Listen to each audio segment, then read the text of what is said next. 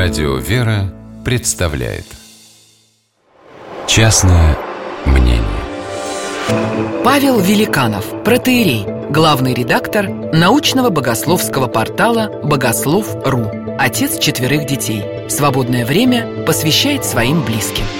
Частное мнение Мои акварельные занятия продолжались, но шли как-то совсем туго.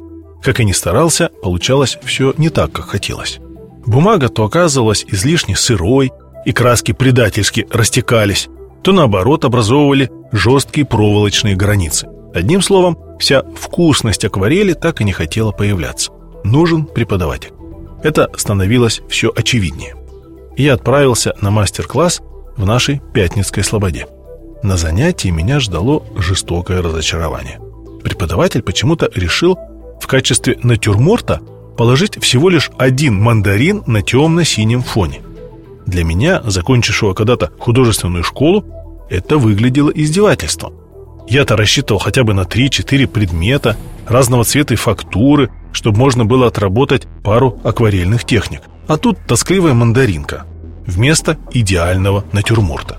Прочитав в моих глазах разочарование, художник с пониманием произнес Друзья, вы не смущайтесь, что перед вами всего лишь мандарин Лучше на простейшем отработать одну технику, но хорошо, чем провалить сложный натюрморт Не ищите идеального натюрморта Ищите вкус и радость в самых простых вещах И когда мастер закончил свой рисунок, перед нами действительно было удивительно легкое, прозрачное, без единого лишнего мазка изображение, которое так и хотелось повесить на стену.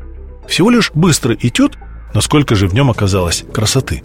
Об этой ситуации я недавно вспомнил, когда беседовал с мужчиной, который никак не мог создать нормальную семью.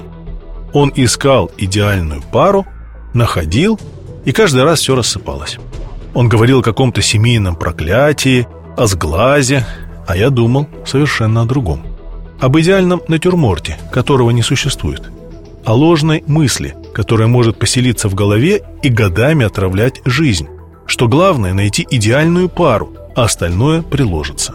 Я думал о том, что когда есть желание жить красотой, то рисовать можно что угодно, и это будет прекрасно.